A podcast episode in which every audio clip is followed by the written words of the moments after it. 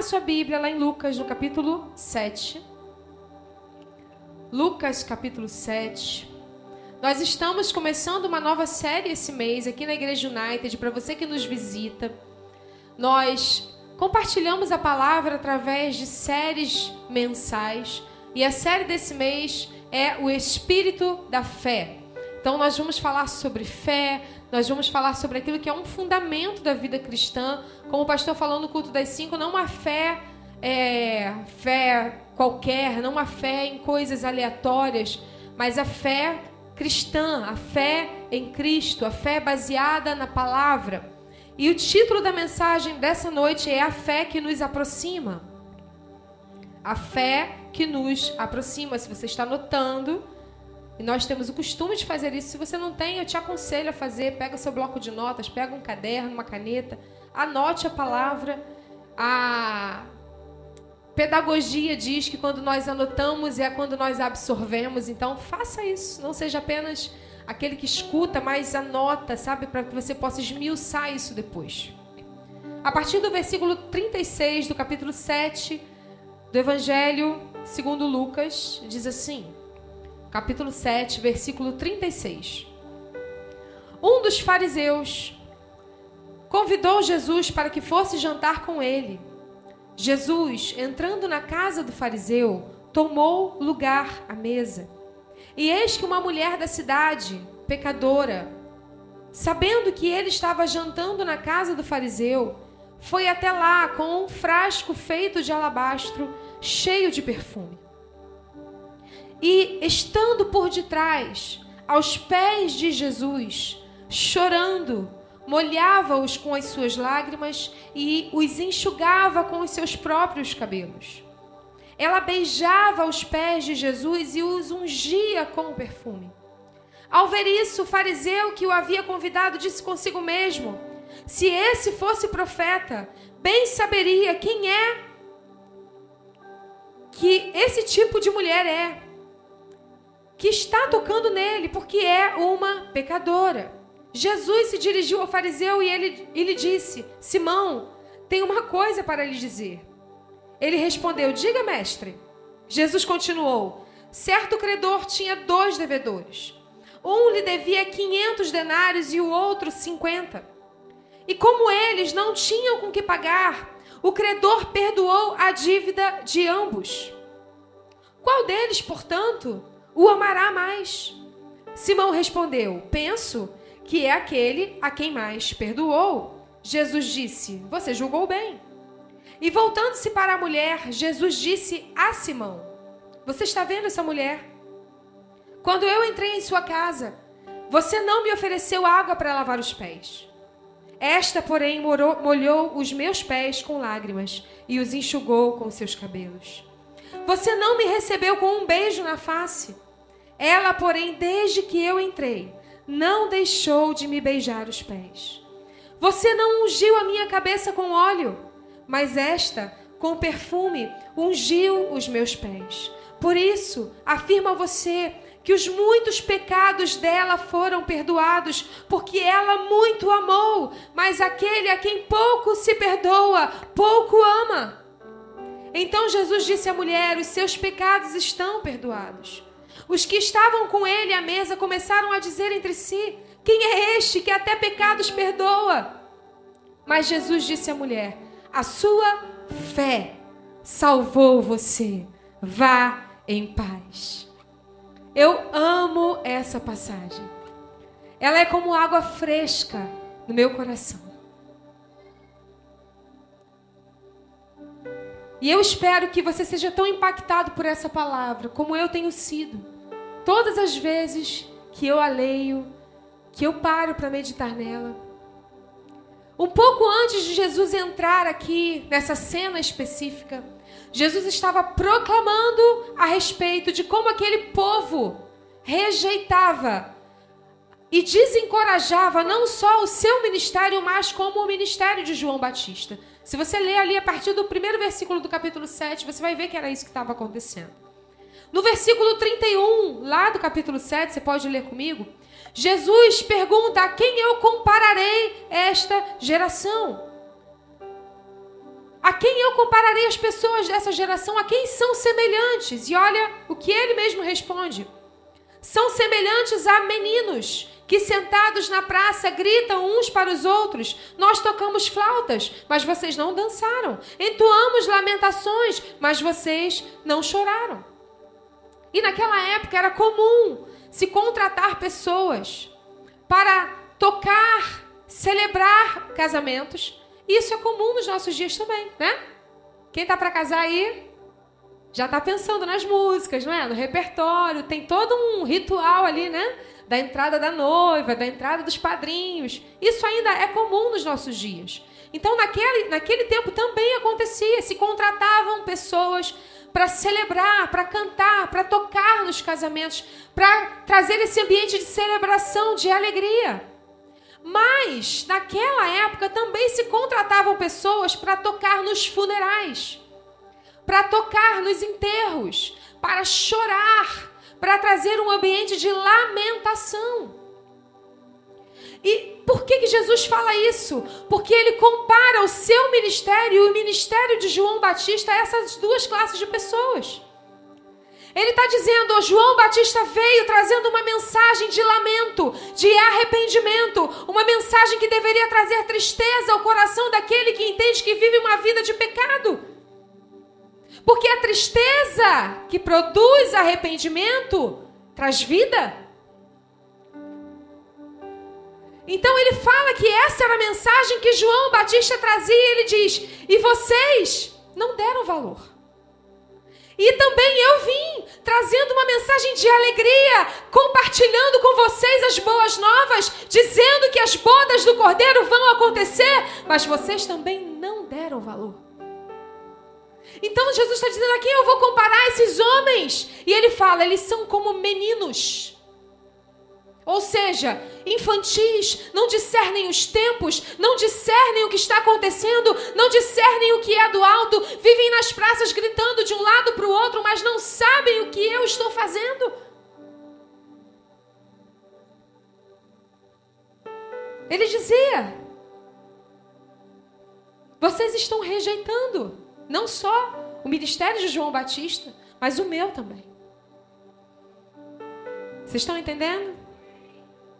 E ele termina dizendo no versículo 35: Mas a sabedoria é justificada por todos os seus filhos. Ou seja, os filhos da sabedoria, os filhos do alto, são aqueles que discernem as coisas do alto são aqueles que discernem o que o Senhor está fazendo, são aqueles que sabem que há necessidade de arrependimento, são aqueles que entendem que há uma alegria de uma promessa de uma vida eterna com Ele no céu. E então, depois disso, entramos nesse contexto. Um fariseu chamado Simão chama Jesus para ir até a sua casa. Jesus entra, a Bíblia fala que ele se reclina sobre a mesa e a mesa não é a mesa que a gente conhece hoje, era uma mesa baixinha. Então ele senta, coloca os seus pés para trás e realmente se reclina sobre a mesa. Naquela época, era comum também que eventos particulares, como um jantar, por exemplo, que era o que estava acontecendo aqui, acabava se tornando um evento público. Então, o que, que acontecia ali na Palestina? Você chamava alguém para jantar na sua casa e de repente uma pessoa que era estranha entrava e fazia parte daquele momento. Tu imagina, tu chama alguém para comer na tua casa. Aí chega o teu vizinho, abre a porta, senta na mesa, fala oi. Naquele tempo isso era comum, não entendo como. A mulherada de ficar louca. Mas era algo comum na Palestina, era algo comum naquela região. Então, os eventos particulares, esses jantares, acabavam se tornando muitas vezes um evento público. E eu fiquei pensando nesse caso. Falei, gente, que doideira, né? Imagina, tu planeja um jantar para cinco pessoas e entram 20. Jesus, tem misericórdia. Ainda bem que a gente nasceu, né? Nessa época. Haja lasanha, Laura. Imagina a loucura, né? Vai lá, assa outro cordeiro. Vai fazer o pão. Não tinha geladeira, gente. Tem noção? Não tinha nugget. Não tinha lasanha congelada, não tinha nada disso. Não tinha iFood, não dava para pedir comida, tu tinha que ir lá matar o cordeiro, cozinhar o cordeiro e servir. Olha que benção. Fala, graças a Deus que eu nasci nesse tempo. Então era comum isso acontecer. Eu, eu, eu tava lembrando, quem, quem vê Todo Mundo Odeia o Cris? Pode confessar, gente, tem problema não. eu tava lembrando que o senhor Omar, né, chegando na Rochelle lá, me dá uma xícara de açúcar, me dá não sei o que, não sei o que lá, vem logo, entra para jantar. Ele pensei que tu não fosse me chamar. Era esse tipo de gente, né, que, que chegava ali. Então Jesus está ali, reclinado à mesa, foi convidado para jantar por um fariseu, alguém que conhecia a lei, alguém que conhecia a religião judaica. Ele entra, se reclina sobre a mesa e de repente chega uma mulher. E o ambiente muda. Aquela atmosfera muda. Aquela mulher fica sabendo que Jesus está ali. E ela corre até o encontro de Jesus. O ambiente em que a presença de Jesus está sempre vai atrair aqueles que têm fome. O ambiente onde a presença de Jesus se manifesta sempre vai atrair aqueles que têm fome. Sempre. Se você é uma pessoa que manifesta Cristo, pessoas que têm fome vão até você. Se você é alguém que exala o bom perfume do Salvador, pessoas vão se aproximar de você. Porque aonde a presença de Deus se manifesta, há uma atração daqueles que têm fome e sede por ela. E foi isso que aconteceu. Jesus estava ali. Aquela mulher entra, vai até ele, levando um vaso com um perfume muito caro, muito valioso. Então ela entra e aquele ambiente muda. Uma mulher que não foi convidada, uma penetra, se aproxima. E ela se aproxima por detrás. A Bíblia fala que ela por detrás de Jesus se aproxima dos pés dele. E os pés aqui apontam para uma submissão total, uma entrega total, uma reverência total. E foi justamente esse lugar que aquela mulher procurou. É interessante porque ela não procura sentar ao lado dele na mesa. Ela não procura as suas mãos. Ela não procura sequer a sua face. Ela vai direto nos seus pés. E os pés eram um lugar onde as pessoas se reclinavam. Os discípulos, a Bíblia vai falar que Paulo aprendeu aos pés de Gamaliel. A Bíblia vai dizer que quando Jesus entra na casa de Lázaro, Maria estava aos seus pés. Se você lembra da história de Noemi e Ruth, Noemi dá um conselho para Ruth e diz: vá e fique aos pés de Boaz. Ela não queria a mesa, ela não queria as mãos, ela procurou os pés. Então aquela mulher ela rompe aquela atmosfera. Ela rompe o silêncio de uma reunião formal. Você pode imaginar o escândalo que foi? Você pode olhar os, imaginar os olhares tortos dessa cena? Você consegue imaginar que ela não era uma mulher comum, ela era uma pecadora. E geralmente, quando a Bíblia se refere a uma mulher pecadora, ela está falando de uma mulher prostituta. Então você imagine uma mulher que era prostituta pro, prontamente entrando naquele lugar sem se preocupar com os olhares ao redor dela, sem se preocupar com a sua reputação, sem se preocupar com o que iriam falar, sem se preocupar com o que. Não importa, eu quero os pés do Mestre. Ela entra. Ela não pergunta, ela não olha, ela não quer saber. Ela entra. E eu fico imaginando Simão, olhando e pensando: quem deixou essa mulher entrar? Como é que essa mulher entrou aqui?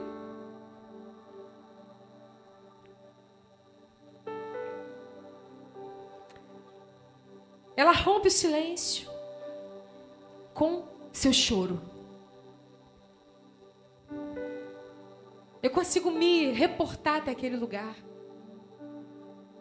Imaginar aquela mulher reclinada aos pés de Cristo. E ali ela começa a chorar.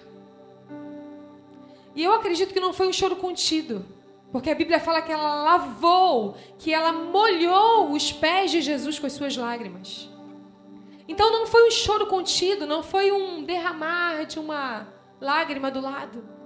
Ela chorava copiosamente. Enquanto ela chorava, os pés de Jesus eram molhados. E enquanto ela via os pés de Jesus sendo molhados, ela pegava os seus cabelos, que provavelmente por um tempo estavam presos, porque era um costume daquela época, e ela solta. Que escândalo! Que escândalo para aquela cultura! E ela começa a enxugar os pés de Jesus. Porque cabelo para a mulher naquele tempo era honra. E ela diz: A minha honra está aos seus pés. E ela começa a enxugar os pés de Jesus. Mas não para aí. A Bíblia fala que depois de um tempo de entrega da essência do seu interior, das suas lágrimas sendo derramadas, a Bíblia fala que ela começa a beijar os pés do mestre. Meu Deus, que cena! Que... Eu fico imaginando o olhar daqueles homens. Imaginando mil coisas sujas, mil coisas horríveis.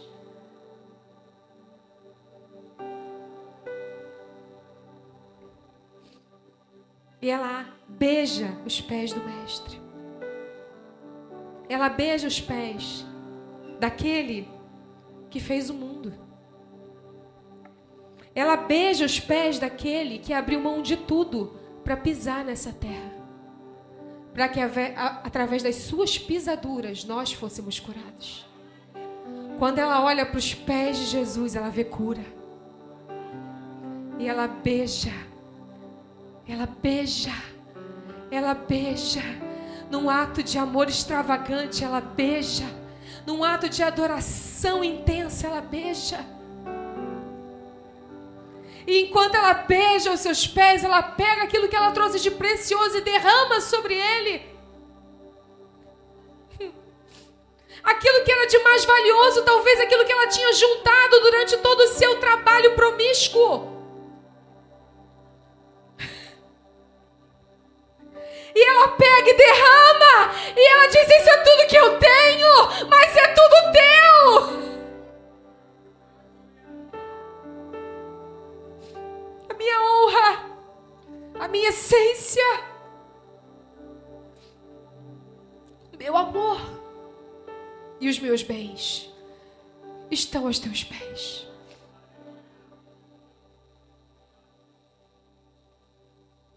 Mas eu quero reforçar isso com você.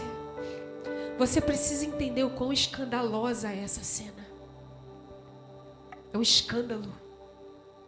É um escândalo uma mulher estar no mesmo ambiente que os homens. Isso já era um escândalo. Você imagina em cada ato que essa mulher fazia, a reação das pessoas ao redor. Mas ela não estava nem aí.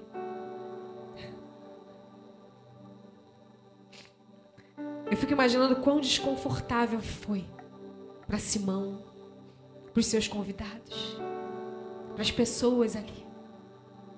Era desconcertante. E eu fico imaginando o perfume derramado, exalando por toda a casa.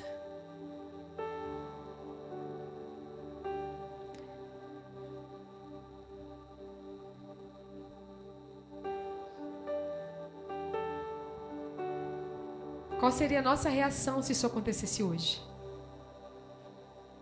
Se alguém vestida de maneira indecente,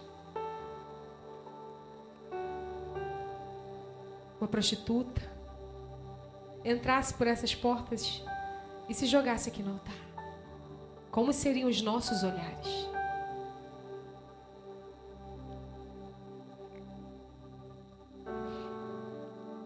Versículo 39. Reação de Simão foi coerente. Coerente com a reação de alguém que conhece a religião, mas que não conhece a cruz. A reação dele foi coerente. Coerente com alguém que conhece a lei, mas não conhece a graça. Versículo 39. Ao ver isso, o fariseu que o havia convidado disse comigo mesmo, consigo mesmo: Se esse fosse profeta, bem saberia quem e que tipo de mulher é essa que está tocando nele, porque é uma pecadora. Aí um adendo aqui, né? Cuidado com o que você pensa. Porque ele só pensou, a Bíblia fala que ele pensou consigo mesmo. Aí Jesus entra, fala: Simão, deixa eu falar uma coisa para você. Jesus rompe o silêncio daquela cena, né? Jesus se dirigiu ao fariseu, versículo 40, e disse: Versículo 40. Jesus se dirigiu ao fariseu e lhe disse: Simão, tem uma coisa para te dizer. Diga, mestre. Olha o tratamento, né? Diga, mestre. Versículo 41. Jesus continuou: Certo credor tinha dois devedores. Um lhe devia 500 denários e o outro 50. E como eles não tinham como pagar, o credor perdoou a dívida de ambos. Qual deles, portanto, o amará mais? Simão respondeu: Penso. Eu acho que ele respondeu e depois se arrependeu. Mas ele respondeu: Penso que é aquele a quem mais perdoou. Jesus disse: Você julgou bem. Jesus apresenta um cenário que haviam duas pessoas. E essas duas pessoas tinham uma dívida. E essa dívida era impagável, eles não tinham como pagar. Nenhum dos dois. Um representava o fariseu e o outro representava aquela mulher pecadora. Um representava o fariseu que era religioso e que achava que não precisava de misericórdia e de graça. Duas pessoas completamente diferentes. A outra pessoa, uma mulher, que sabia que estava condenada porque tinha uma dívida eterna. Ele olhava Jesus de cima. Ela olhava Jesus de baixo. Ele era religioso. Ela era uma prostituta. Ele era o anfitrião. E ela era uma penetra. Jesus então olha para a mulher e diz para Simão: Você está vendo essa mulher? Quando eu entrei em sua casa, você não me ofereceu água para lavar os pés. Esta, porém, molhou os meus pés com lágrimas e os enxugou com os seus cabelos. Você me, não me recebeu com um beijo na face, ela, porém, desde que eu entrei, não deixou de me beijar os pés. Você não ungiu a minha cabeça com óleo, mas esta com perfume ungiu os meus pés. Por isso eu afirmo a você que os muitos pecados dela foram perdoados, porque ela muito amou. Mas aquele a quem pouco se perdoa, pouco ama. O que aproximou aquela mulher de Jesus? O que fez aquela mulher entrar em uma casa cheia de pessoas desconhecidas, aonde ela não era convidada, aonde ela não era uma presença desejada? O que fez aquela mulher se aproximar e romper os protocolos? O que? Eu te respondo: a fé. Não foi o amor, foi a fé. A fé fez aquela mulher se aproximar. A fé de que Jesus era o único que podia salvá-la. A fé de que aquele Jesus tinha um amor que ninguém mais poderia oferecer para ela. Ela procurou em todos os lugares. Ela vivia disso mas ela não havia encontrado o que ela precisava. A fé de que ele veio para remover os pecados do mundo. E independente do que ela vinha fazendo, havia uma esperança esperando por ela. A fé de que a sua reputação não era mais importante que a sua decisão.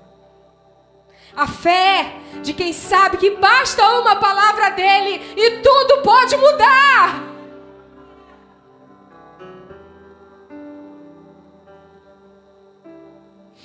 é que ela conhecia Jesus? A Bíblia não conta. A Bíblia não fala. A Bíblia fala para nós que a fé vem pelo ouvir e o ouvir a palavra de Deus. Eu não sei como essa mulher conheceu Jesus. Talvez ela estivesse ouvindo a respeito do endemoniado gadareno que foi liberto de uma legião de demônios. Talvez ela tenha ouvido a respeito do filho da viúva que havia ressuscitado. Talvez ela tenha ouvido o que Jesus disse para os discípulos de João Batista naquele momento. Diga que os cegos veem, os surdos ouvem, os mortos ressuscitam, os pecados são perdoados. Eu não sei em que momento aquela mulher ouviu falar de Jesus, mas bastou ela ouvir a respeito dele e a fé entrou no seu coração e ela disse: Eu vou até ele. Porque a fé aproxima. A fé aproxima. E ela foi. E existe uma grande diferença entre proximidade e estar perto. Eu posso estar perto, mas não ser próximo. Você pode sentar ao lado de alguém no metrô e não ser próximo dessa pessoa. Você pode conviver com alguém e não ser próximo.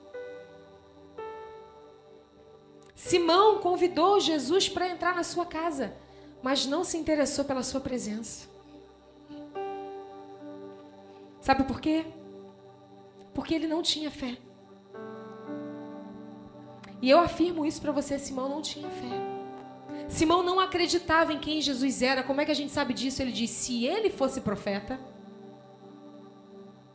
Jesus não acreditava. É, João, Simão não acreditava em quem ele era. Ele declara isso. Ah, se esse fosse realmente profeta, ele ia saber quem está tocando nele. Jesus não, Simão não acreditava em quem Jesus era. Ele não tinha fé. Ele convidou Jesus para entrar na sua casa, mas ele não acreditava em quem estava sentado à sua mesa. A gente pode convidar Jesus para entrar na nossa vida e não crer quem ele é de verdade.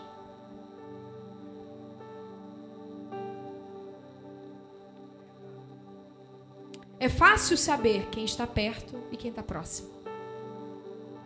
As atitudes dessa mulher nos ensinam claramente, porque Jesus faz essa distinção a partir do versículo 44.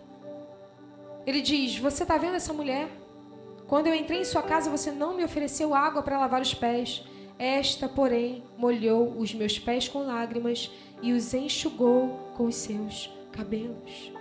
Era costume daquela época, naquela região, que quando você convidava alguém para entrar na sua casa, você oferecia duas coisas de imediato: água e um servo, que geralmente era o servo menos importante.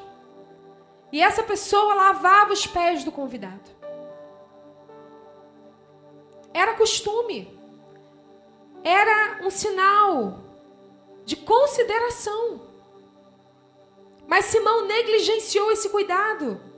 Porque ele recebe Jesus apenas por uma questão de formalidade. O seu coração não estava próximo dele. Jesus disse: Você não me ofereceu água para lavar os pés, mas ela lavou os meus pés com suas lágrimas. Essa mulher se colocou no lugar de mais humildade. Ela se coloca no lugar de servo. Ela não foi preparada para isso, entenda. Ela não levou um balde d'água. Ela levou um vaso com perfume. Ela não levou um balde d'água, ela não entrou ali e falou assim: hum, eu vou lá lavar os pés de Jesus. Mas eu penso que quando aquela mulher entra e olha para os pés de Jesus e vê os pés dele sujos,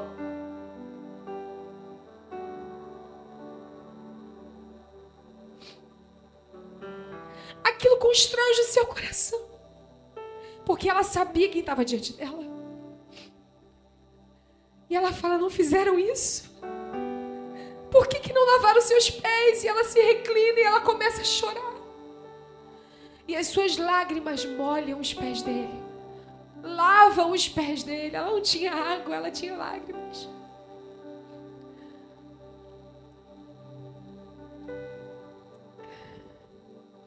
Entenda algo: Jesus não pediu, ele não exigiu isso de Simão. Ele não entra na casa de Simão falando: Ei, você não vai lavar meu pé, não? Cadê a água? Cadê o servo? Sabe por quê? Jesus não nos pede nada que nós não estejamos dispostos a oferecer. Ele não vai exigir de você aquilo que você não está disposto a dar. Jesus não te obriga a adorá-lo. Jesus não te obriga a honrá-lo. Isso é uma atitude de quem compreendeu quem Ele é. E ela olha para Ele e vê aqueles pés sujos, da poeira, os pés que não cabem na terra. A Bíblia fala que a terra é o estrado dos seus pés. Os pés que abriram mão de toda a glória para caminhar por aqui para compartilhar uma mensagem de esperança, para dizer eu sou o caminho, a verdade e a vida, para dizer que ninguém vai ao Pai a não ser por mim. Os pés que caminharam por aquela região, curando enfermos, libertando cativos.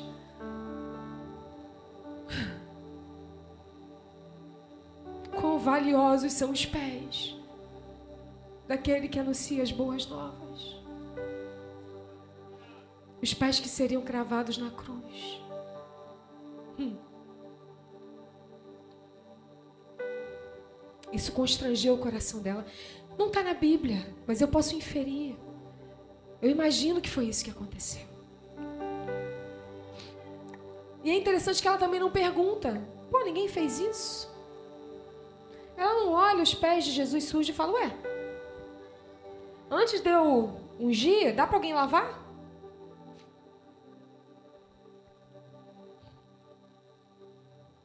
Antes de eu derramar o que eu trouxe, será que ninguém pode fazer isso para aqui? Não. Ela fala: ninguém fez, eu vou fazer. Coração de um adorador. Ah, o coração de um adorador. Ninguém fez? Tem que fazer? Eu faço. É para Jesus agora. Eu não tenho recurso, eu não tenho água. Como é que eu faço? Eu choro.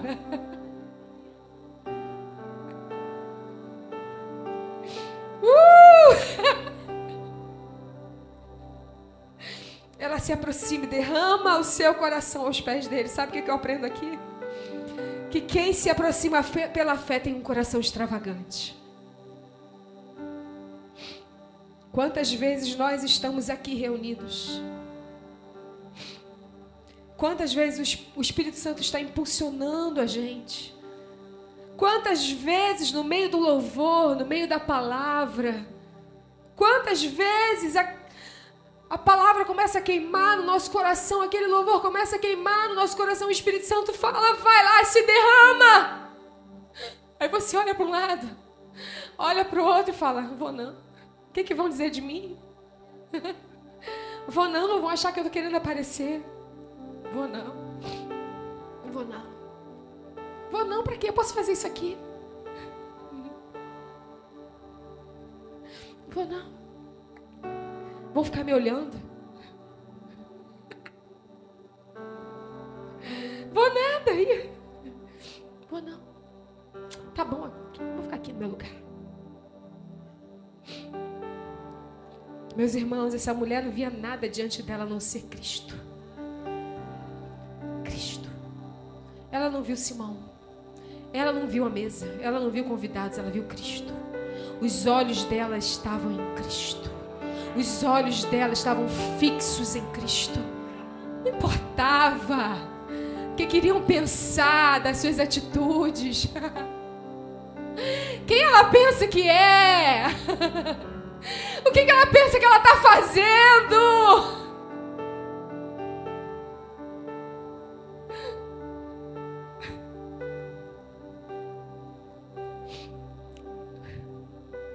Eu quero ser a primeira a levantar as mãos, a primeira a me jogar no chão, A primeira a encontrar os pés do Mestre. A primeira a chorar, a primeira a me derramar, a primeira a pular, a primeira a sorrir, a primeira. Não me importa. Não me importa. Não me importa, os meus olhos estão nele. É a Ele que eu quero agradar. É diante dele que eu quero me derramar. Não importa quantos anos passem, o meu coração é dele. A minha vida é dele. O meu fôlego é dele. As minhas forças são dele. As minhas células respiram Cristo. Não importa. Uma aliança com o autor e o consumador da minha fé. Eu não vou parar de queimar, eu não vou parar de adorar, eu não vou parar de amá-lo, eu não vou parar de me derramar, não importa.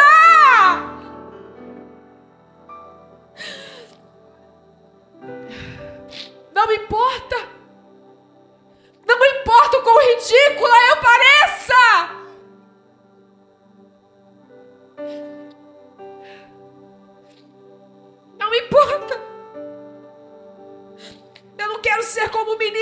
discerne o tempo, que não discerne a mensagem do arrependimento quando eu faço algo que não agrada ao coração de Deus, que não discerne quando Jesus está dizendo: Ei, há uma promessa para você. Eu vou te buscar. Isso vai passar.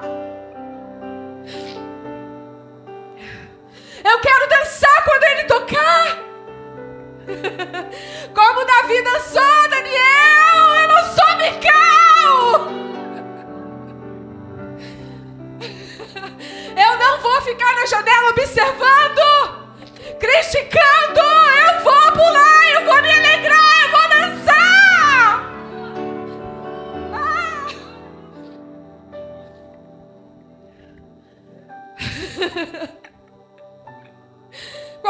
Última vez que você agiu assim?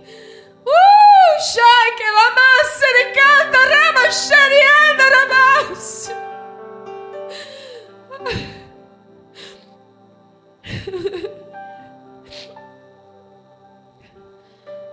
Eu não sei quanto a você, mas há muitos anos atrás, eu decidi que eu seria como essa mulher. Eu decidi que eu seria como Davi. quando meu coração tende a se conformar com a normalidade das coisas, o Espírito Santo me sacode e fala: Ei, lembra, lembra quem você é. Lembra, lembra quem você é. Lembra, lembra quem você é. Lembra!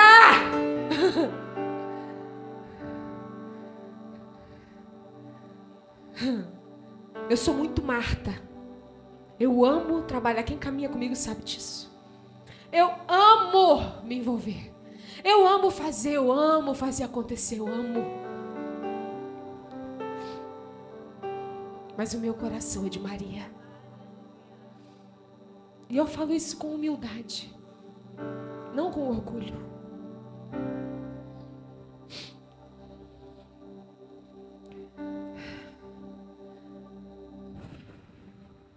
Além de lavar os pés e secar, com seus cabelos. A Bíblia fala que Simão não beijou. E essa atitude, esse beijo na face, esse ósculo santo, esse beijo da paz, também era um costume da época. Quando você recebia alguém, isso era um sinal de afeto, de afeição. Era um sinal de que você desejava aquela pessoa ali, de que você recebeu aquela pessoa e que você tinha carinho, estima por ela. Mas Simão não fez isso. Simão negou esse gesto a Jesus. Aquela mulher, ela não beija a face dele, ela beija os pés. Beijar os pés era um sinal de reverência, era um sinal e um ato comum para pessoas que desejavam receber um favor especial de alguém que exercia autoridade. Então, era um costume.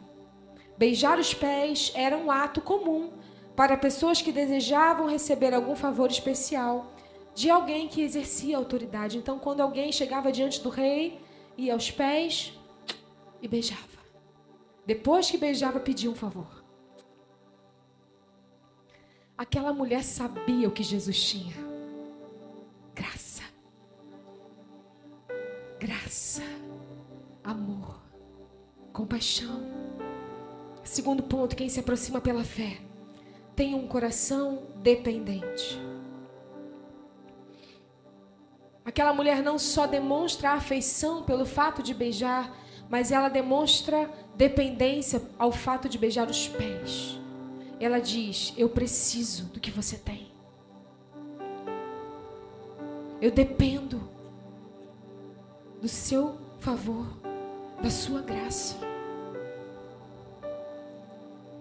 E por último, ela unge os pés de Jesus com perfume, que também era um costume comum da época. Você ungir alguém que chegava no ambiente com um pouco de óleo ou perfume na cabeça. Por quê? Porque não era comum naquele tempo tomar banho todo dia. Não era comum naquele tempo, porque a água era um bem muito valioso e escasso.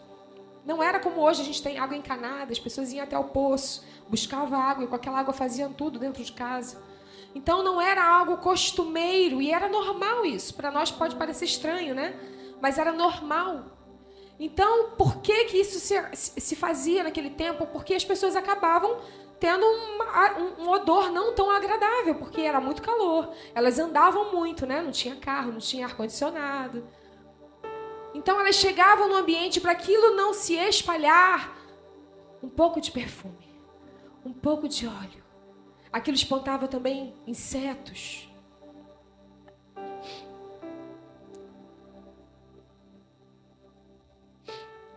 E esse era um sinal de honra. Que também não aconteceu.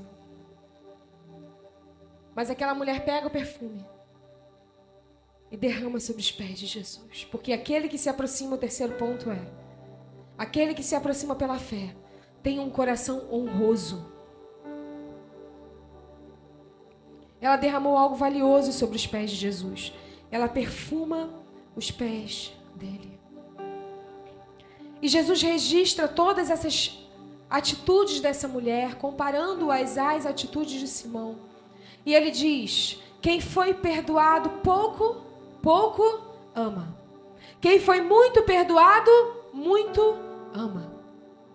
E entenda que aqui não é uma questão de quem precisa mais de perdão ou não. Quem precisa de um perdão maior ou de um perdão menor. A questão aqui é o entendimento do quanto eu preciso desse perdão. Simão achava que não precisava. Simão achava que estava tudo bem. Simão achava que por ele ser religioso, ele não precisava do perdão de Cristo. Por isso ele pouco valorizava. Mas aquela mulher sabia de onde ela tinha vindo. Ela sabia que ela estava condenada. Ela sabia que não tinha opção para ela a não ser o perdão de Jesus. E ela muito amou. Ela muito valorizou. Ela muito compreendeu. Às vezes a gente não valoriza a presença de Deus porque a gente não entende de onde a gente foi tirado. A gente acha que tem uma vida certinha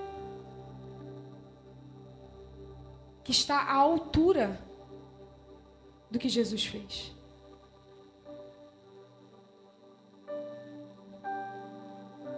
Essa era a impressão de Simão. Eu não preciso beijar. Eu não preciso lavar os pés. Eu não preciso botar perfume. Ele é só mais um.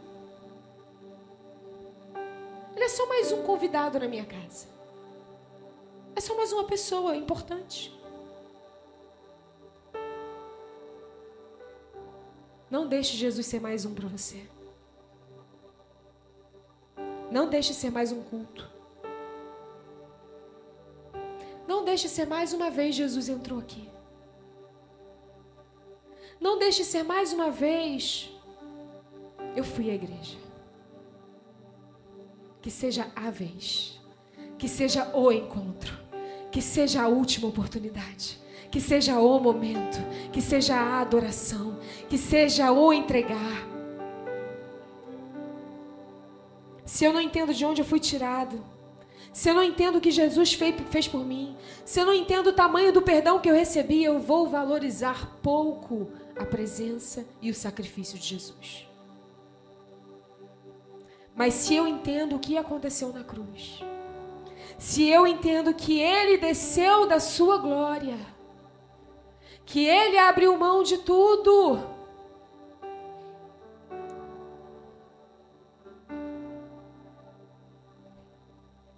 se eu entendo qual era o meu destino antes dele,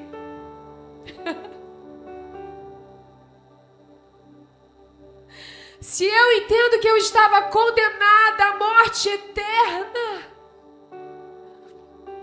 se eu entendo que eu estava indo em direção a uma eternidade sem Deus, se eu entendo que um dia Ele veio, Ele morreu, Ele ressuscitou, e quando ele morreu, eu morri com ele. E quando ele ressuscitou, eu ressuscitei com ele. Se eu entendo que porque o que ele fez, pelo que ele fez, eu fui liberta. Eu fui liberta dos vícios. Eu fui liberta das prisões emocionais. Eu fui liberta, eu fui liberta na minha mente. Eu fui liberta no meu corpo. Eu fui liberta do pecado. Eu fui liberta, eu fui liberta. Eu não sou mais escravo. Eu não tenho mais medo.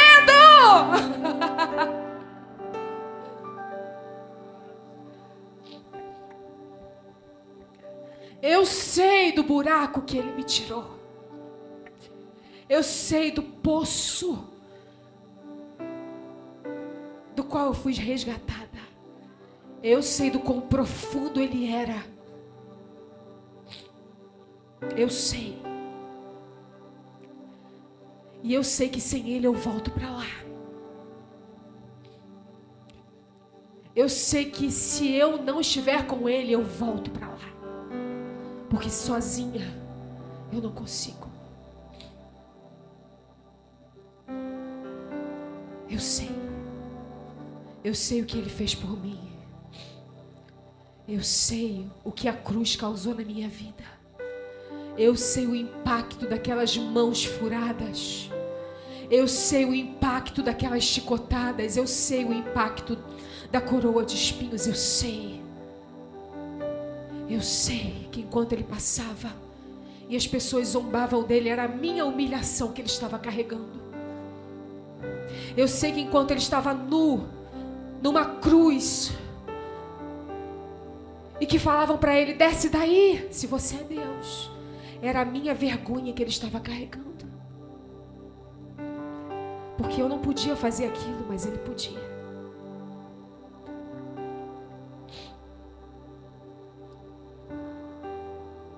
Se eu entendo o que aconteceu na cruz, a minha atitude é extravagante. Não importa o quão contido eu seja, o meu coração é extravagante. A minha adoração é extravagante. Porque a qualquer momento pode ser o último momento. Qualquer noite pode ser a última noite, qualquer culto pode ser o último culto. Qualquer dia pode ser o último dia, para mim não importa. Para mim, viver e morrer é como Paulo declara: Morrer é lucro, viver é Cristo. Não importa. Não importa. Isso não é da boca para fora, é verdade. É real, é real. Para mim, viver é Cristo, morrer é lucro. Eu não tenho a minha vida por preciosa nessa terra. Isso aqui é muito pequeno diante de toda uma eternidade. Você pode imaginar a rua Meriti, a Avenida Meriti? A nossa vida é como um pequeno pedaço dessa estrada. E a gente dá mais valor a esse pequeno pedaço do que toda a extensão dela na eternidade. A gente se preocupa em estar confortável, a gente se preocupa em estar bem, a gente se preocupa em não se cansar, a gente se preocupa em aproveitar. Mas a gente vai ter uma eternidade inteira para isso. Então, enquanto você está aqui, faça valer a pena. Que o seu respirar seja Cristo. Que o seu entendimento seja Cristo. Que você tenha uma compreensão espiritual da sua missão aqui. Sabe por quê? Porque essa mesma extensão, muitas pessoas estão indo para o inferno. Simão chama Jesus para sua casa. Mas ele não considera e não honra a sua presença. Ele se aproxima, mas não valoriza. Aquela mulher se aproxima, entendendo quem ele era. Ela se aproxima e faz o que ninguém fez. Ela não esperou ver o que iam fazer. Ela não esperou a atitude de alguém. Peraí, deixa eu ver se alguém vai levantar para eu levantar também. Vou esperar alguém no altar para eu depois ir, né? Porque se eu ficar lá sozinha. Ela não estava nem aí. Na verdade, você pode fazer o que você quiser nesse momento. Literalmente. Eu quero te convidar a ter uma atitude extravagante nessa noite. Se você quer se jogar, se joga. Eu vou liberar inclusive o altar para você estar.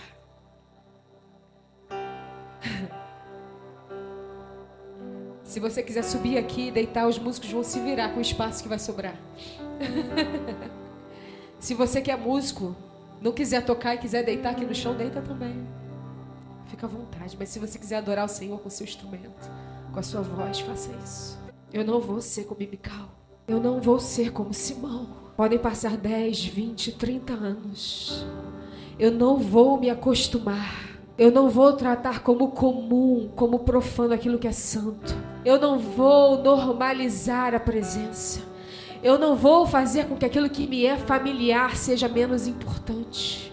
Porque às vezes, quando algo se torna familiar, a gente deixa de valorizar. A gente se acostuma a gente se acostuma com os ambientes, a gente se acostuma com as músicas, a gente se acostuma com as liturgias, a gente se acostuma. E a gente vai deixando o nosso coração nesse lugar, e ele vai secando, ele vai tratando como mais uma coisa no meu dia. É mais um domingo, é mais um culto, é mais um serviço, é mais um momento de louvor.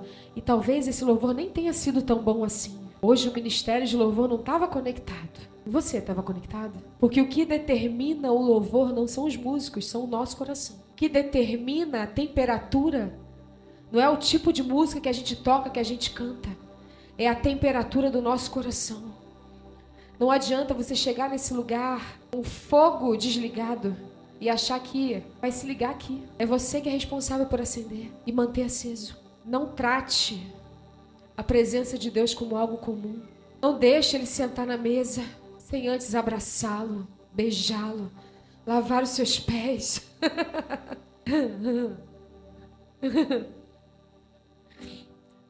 Não trate esse lugar como um lugar qualquer. Esse momento como mais um momento. É mais um louvor. Ah, é só mais uma escala. São algumas músicas que a gente precisa escolher. Sabe por quê? Porque Deus não nos trata como mais uma coisa. Não é mais uma pregação. Não é mais um esboço que eu tenho que preparar. Não é mais um dia de dízimos e ofertas, não é mais um dia de reunião de voluntários, não é mais uma reunião de departamento, não. É tudo que eu tenho, com toda a minha força, com todo o meu entendimento, com todo o meu coração. Não é mais uma reunião de grupo, é a reunião, é onde as pessoas vão se conectar com o Espírito Santo. Uh. Não é, não é. Não é só mexer no som. Não é.